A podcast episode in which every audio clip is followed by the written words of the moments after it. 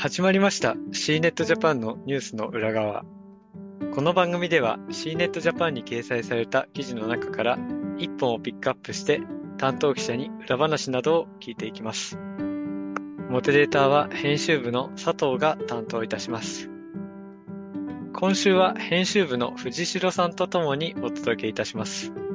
まずはご挨拶をお願いいたします。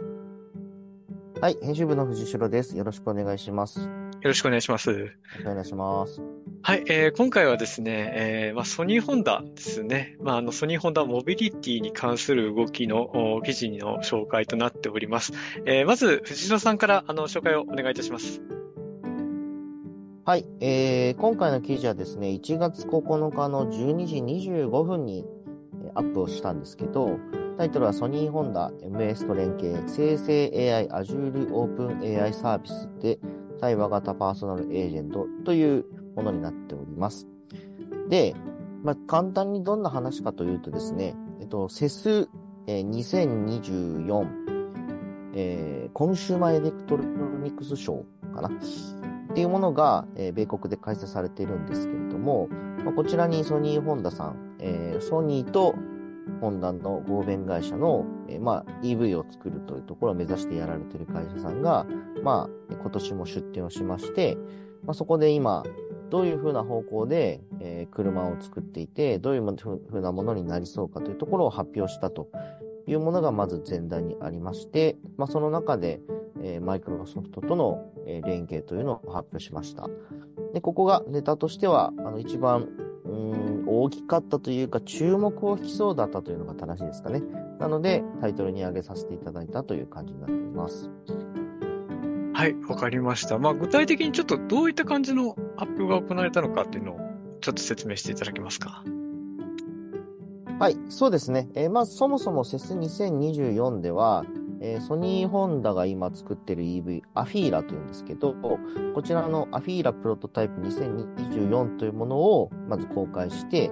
まあ、アフィーラ全体のアップデートというのを発表しています。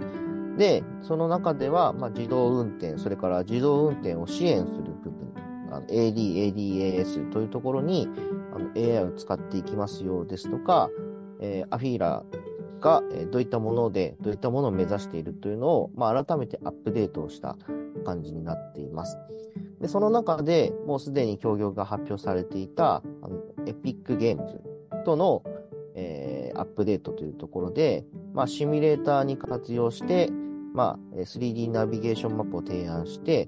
えー、マップデータを利用した新しいエンターテインメント、ゲーミング機能の創出を目指していく。そこに対して、エピックゲームズと連携していく。まあ、なので、あの、車の、車にエピックゲームズ、まあ、要はフォートナイトですね。の要素を使っていける、使っていくというところを目指していくというのが、まず、ソニーホンダとしての発表になってます。で、その中で、えー、ソニーホンダさんは、あの、アフィーラ競争プログラムというものを発表してまして、まあ、これは何かというと、まあ、あの、自社だけではなくて、あの、いろいろなパートナーの方々の力を借りて、えー、まあ、わかりやすいところで言うと、スマホの Google Play、それから App Store みたいな形で、まあ、アプリケーション、まあ、もう少しさすがに車なので、えー、あんなに簡単にやるものではなくて、ちゃんと精査していくものになるということなんですが、えー、そういった形で、他の方々に助力をいただきながら、え、アフィーラというものを作っていく。それをアフィーラ競争プログラムと呼んでいるんですけど、まあ、それで、あの、マイクロソフトと生成 AI の部分で連携しますよというような形になっているみたいですね。わかりました。ありがとうございます。まあ、記事の中でもですね、まあ、あのタイトル自体はその MS との、まあ、競争といいますか、あと連携といいますか、生成 AI の方出てますけども、まあ、そのアンリアルエンジン、えー、を活用したりですね、また記事の中ではその SIE ですよね、ソニーインタラクティブの、えー、100%出資のポリフォニーデジタルとの協業でグランツーリスモ7にあのー、車種が出るみたいな、ちょっとゲーム領域の、あのー、話題も出てきて、ちょっと個人的にも目を引いたかなというふうには感じています。そうですね。まあ、まあ、ゲームというか、あの、やっぱりゲームの方が、あの、人目につきやすいですよね。でそもそもの話でやっぱり、あの、これだけ今メタバースみたいなところが話題になってる中で、あのゲームってそもそもデジタルの中の話なので、そっちの方が相性いいんじゃないかみたいなのは、まあ、前から言われてる話だと思うんですけど、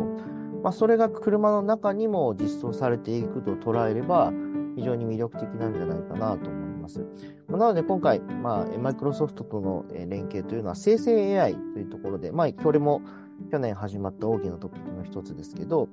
まあ、おそらく、まあ、社内の中に、あの、パーソナルアシスタントみたいなものができて、まあ、そこと会話をしながらいろいろなことができる。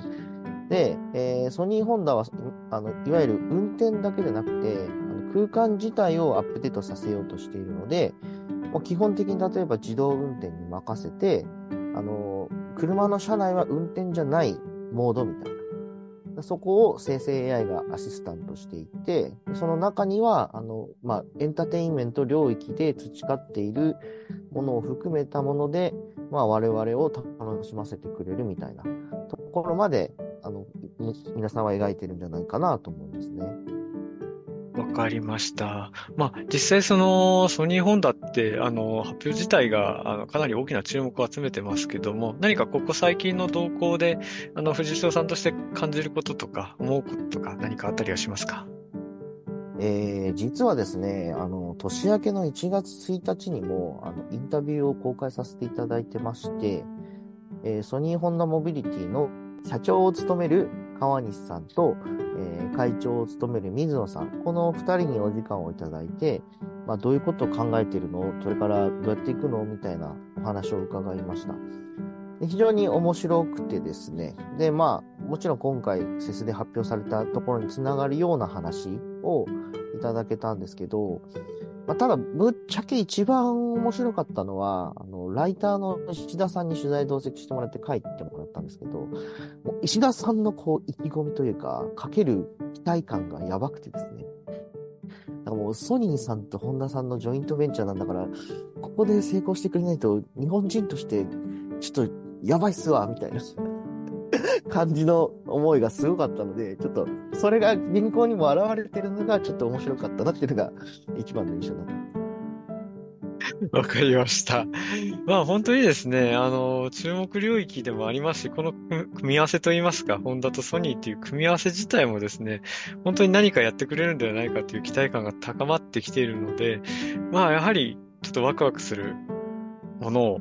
なんか、こう、提示してくれると嬉しいなっていう感じはしますので、はい。まあ、あの、今回、あの、MS との連携のところで記事を紹介してますけども、その1月1日に、あの、公開しましたインタビューと合わせて、あの、ご覧いただければありがたく思います。はい、えー、今回はこの辺りでお開きにしたいと思います。新ネットジャパンのニュースの裏側は毎週水曜日と金曜日に更新をしております。また次回もお聞きいただければありがたく思います。それでは、えー、今回はこの辺りで終わりにしたいと思います。本日はありがとうございました。ありがとうございました。